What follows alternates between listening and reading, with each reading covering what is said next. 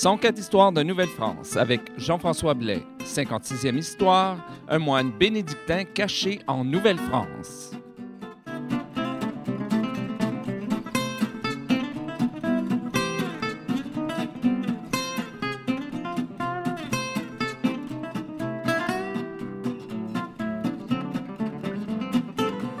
Bonjour à toutes et à tous et bienvenue à cette 56e histoire de Nouvelle-France.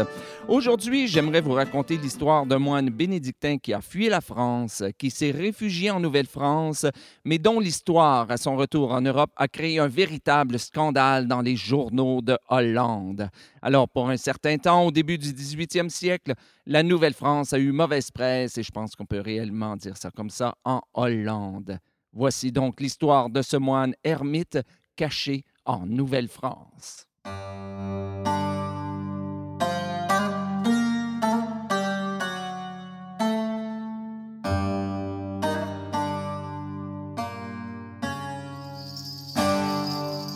L'histoire commence en 1714.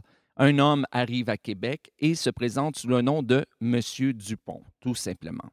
Il s'installe dans, la meilleure auberge de Québec et fait rapidement bonne impression sur à peu près tout le monde qu'il rencontre. Son éducation, ses bonnes manières, son beau langage le rendent automatiquement sympathique aux membres de la haute société de Québec et en fait de la population en général. Et il est très curieux sur le pays. Il s'informe sur tout. Il s'informe sur les mœurs, sur les coutumes, sur les ressources. Il pose beaucoup de questions, mais refuse systématiquement de répondre à celles qui lui sont posées, surtout concernant son identité. Tout ce qu'il consent à dire, c'est qu'il s'appelle M. Dupont et qu'il est riche, très, très riche, et qu'il est venu en Nouvelle-France pour fonder un monastère. Le mystère qui entoure son identité s'ajoute au charisme du personnage et bientôt il y a toutes sortes de rumeurs qui courent dans la ville sur sa véritable identité. On dit entre autres qu'il serait un moine défroqué, ce qui à l'époque était une situation dont on pouvait réellement faire tout un plan. Je vais en reparler un petit peu plus tard dans l'histoire. Moine un jour, moine toujours en fait pour l'époque. Mais à chaque fois qu'on en parle devant lui de cette hypothèse qu'il soit un moine défroqué, le cher Monsieur Dupont nie de façon catégorique cette rumeur.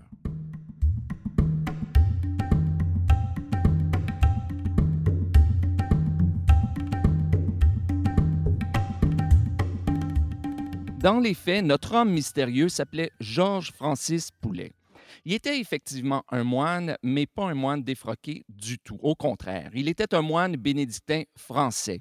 Et pourquoi il refusait de dévoiler son identité? Bien, pour la simple raison qu'il craignait la justice, la justice du royaume de France. En d'autres mots, il s'était enfui en Nouvelle-France parce qu'il avait peur d'être jeté en prison.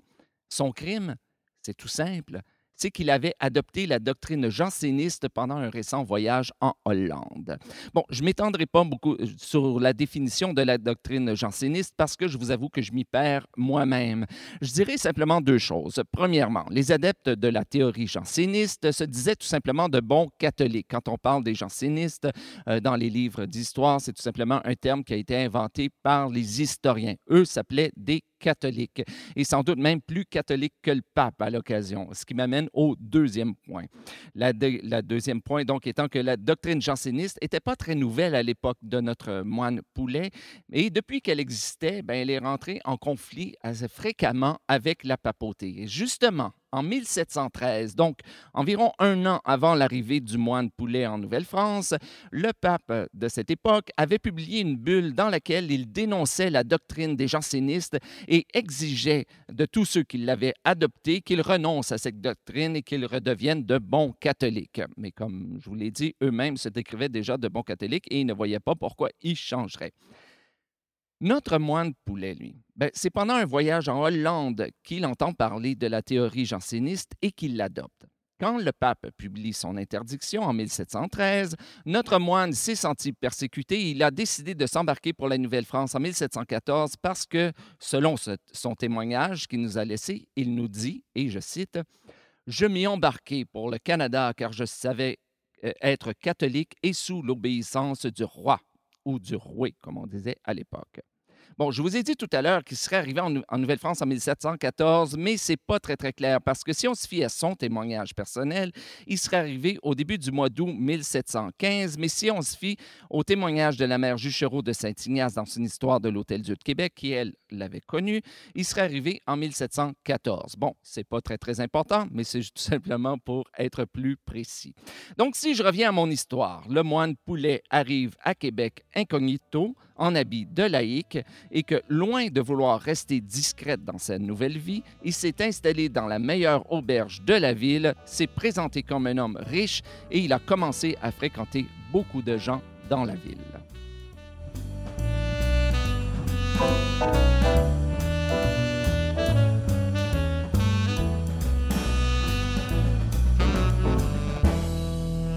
Le moins qu'on puisse dire à propos du moine Georges Francis Poulet, c'est que c'était vraiment un personnage assez curieux.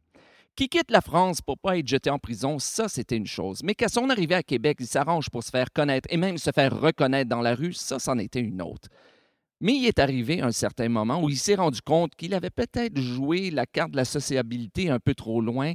Il a sans doute eu peur que toute l'attention qui attirait autour de lui se tourne en fait contre lui si on apprenait qui il était vraiment. D'autant plus que son refus systématique d'en dire plus sur son identité, quitte à mentir encore plus, augmentait, il va sans dire, la curiosité des habitants. Il devait faire donc quelque chose très rapidement pendant qu'il bénéficiait encore d'un capital capital de sympathie et avant que l'inévitable se produise et qu'on découvre qui il était vraiment enfin. Ce qui fait qu'il a décidé de quitter Québec pour tenter de se trouver un petit endroit où il pourrait vivre loin de tout le monde, en ermite, question de se faire oublier un petit peu. Il se fait offrir l'hospitalité par un curé nommé Pierre Leclerc du Cap Saint-Ignace qui lui fait construire une cabane dans le bois sur le bord d'une rivière. On pourrait penser que c'est un endroit idéal pour avoir la paix, mais on ne doit pas oublier qu'à l'époque, et là, c'est l'hiver qui arrivait, mais à l'époque, les systèmes de chauffage dans les maisons étaient, comment dire, plutôt euh, inexistants. Tout ce qu'on avait pour se réchauffer, c'était le feu dans la cheminée et les cheminées de l'époque ne tiraient pas comme celles d'aujourd'hui. Les maisons étaient généralement assez enfumées et effectivement, pardon, le, le moine Poulet nous dit dans son témoignage Une autre incommodité de cette cabane, il y fumait considérablement. J'étais obligé de laisser la porte ouverte toute la nuit pour ne pas courir risque d'y étouffer. Je courais un autre risque qui était de geler. Fin de citation. En d'autres mots, on avait le choix. Ou bien avoir froid et respirer comme il faut, ou avoir chaud, mais avoir de la fumée plein la maison. Mais c'était pas tout, parce que la chaleur créée par le feu faisait fondre la neige qui était sur le toit, ce qui avait comme conséquence que l'eau tombait continuellement du toit partout dans la cabane, autant sur le plancher que sur le lit. Pas très, très confortable comme cabane d'hiver ou comme chalet d'hiver. À un certain moment, le moine Poulet en pouvait plus. Il a quitté sa cabane et il est retourné vivre chez le curé Leclerc pour le restant de l'hiver. Et au printemps, il a tenté de vivre encore dans sa petite cabane, mais ça n'a pas duré très très longtemps parce qu'elle a été détruite par le feu. À ce moment-là, il décide de s'éloigner encore plus de Québec. Il se rend à Trois Pistoles, où le seigneur Nicolas Rioux lui donne un terrain au bord de la rivière. Notre moine Poulet s'y installe tranquillement et on n'entend plus parler de lui pendant deux ans.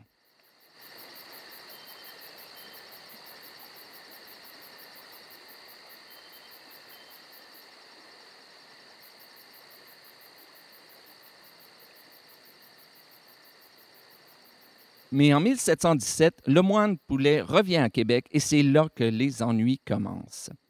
Pendant qu'il vivait en ermite à Trois-Pistoles, Monseigneur de Saint-Vallier, qui était l'évêque de Québec à l'époque, a reçu une étrange lettre qui venait de, qui avait été écrite par le supérieur bénédictin de notre moine. Le supérieur avait appris que le moine Poulet était passé en Nouvelle-France parce qu'il avait peur d'être jeté en prison à cause de ses croyances, je vous le rappelle. Mais loin de lui en vouloir, il profitait de la lettre pour recommander le moine Poulet au gouverneur, le marquis de Vaudreuil, en l'assurant que, citation, que ses égarements, c'est-à-dire sa foi euh, janséniste, provenaient plutôt d'un travers de jugement que de la perversité de cœur. Mais le chat était sorti du sac. On connaissait maintenant la vérité sur l'identité de celui qu'on appelait encore M. Dupont et qui s'habillait en laïque. Puisqu'il n'avait jamais voulu dévoiler son identité de moine, eh bien, bien entendu, il refusait de s'habiller en moine, il s'habillait en laïque, ce qui était presque un crime. Donc, il était un crime, en fait, à cette époque. Donc, la première action des autorités a été de lui confectionner un habit de moine parce qu'à cette époque, il était important de se vêtir selon ce qu'on appelait sa condition à défaut de quoi on pouvait être accusé de travestisme, et ça, c'était un crime. Là-dessus, je vous renvoie d'ailleurs à l'émission, euh, à l'histoire 25 des 104 histoires de Nouvelle-France, où justement je traite du travestisme en Nouvelle-France. Mais comme on ne connaissait pas exactement la forme de l'habit bénédictin en Nouvelle-France, on a fait ce qu'on pouvait avec les moyens du bord et en se disant que mieux valait des habits de moine imparfaits que des habits laïques pour un moine. On a tout d'abord prévu le renvoyer en France à l'automne, mais le moine Poulet ne voulait véritablement pas retourner en France. Il n'avait pas dit son dernier mot et il a réussi à s'enfuir et à échapper aux autorités juste avant le départ des bateaux. Malheureusement pour lui, s'il a réussi à semer les autorités de la Nouvelle-France, il n'a pas réussi à se cacher de la maladie parce que pas longtemps après s'être enfui de Québec, il est tombé malade, pris de la fièvre pourprée. On l'a conduit à l'Hôtel Dieu et pendant tout son, euh, son séjour à l'Hôtel Dieu, il y a plusieurs, plusieurs personnes qui sont venues le voir pour le supplier de renoncer à ses croyances jansénistes, ce qui, bien entendu, vous l'aurez deviné, ce qu'il a toujours refusé de faire. On est même allé jusqu'à le menacer de ne pas lui donner les derniers sacrements s'il s'entêtait dans ses croyances. Aujourd'hui, ça peut paraître bénin, mais à l'époque, ce ne l'était pas parce que personne ne voulait aller jusque-là parce que ça aurait créé un véritable scandale. Les derniers sacrements, c'était une étape très importante dans les soins de fin de vie à l'époque. Et malgré le fait qu'on savait maintenant qu'il avait menti au sujet de son identité, il était encore très, très aimé auprès de la population.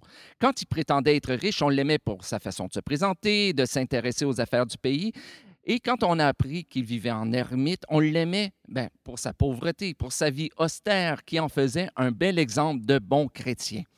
D'ailleurs, quand il arrivait à Québec, à chaque fois qu'il venait à Québec, on l'invitait dans les maisons et on le fêtait. C'était véritablement une star.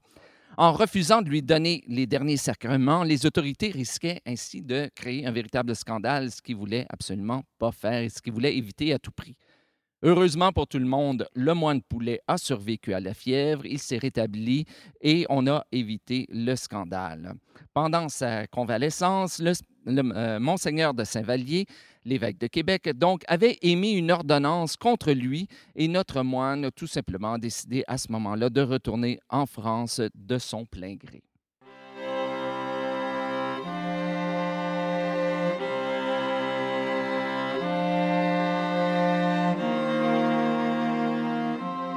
Mais l'histoire ne se termine pas là, parce que quand le moine Poulet est retourné en Europe, il est retourné vivre en Hollande. Et là, il a décidé de régler ses comptes. Il a écrit un long texte qu'on a encore aujourd'hui, dans lequel il donne sa version des faits de son aventure ici en Nouvelle-France. Et le moins qu'on puisse dire, c'est qu'il n'est pas tendre avec les autorités de la Nouvelle-France. Et en fait, il se décrit lui-même comme une victime dans toute cette histoire. Et ça a créé un énorme scandale en Hollande, imaginez-vous. La Gazette de Hollande s'est emparée de l'histoire et pendant un certain temps, à Amsterdam, l'histoire de ce pauvre moine qui avait reçu un mauvais traitement en Nouvelle-France était sur toutes les lèvres. Comme quoi, ça date pas d'hier que les journaux cherchent la mauvaise nouvelle qui fera vendre des copies. Alors, la prochaine fois que vous vous fâcherez contre votre journal préféré parce qu'il ne parle que de mauvaises nouvelles, inquiétez-vous pas. Plus ça change, plus c'est pareil. Et c'est ce qui met fin à cette nouvelle histoire de Nouvelle-France. Ici Jean-François Blais. Merci beaucoup de votre écoute et à bientôt.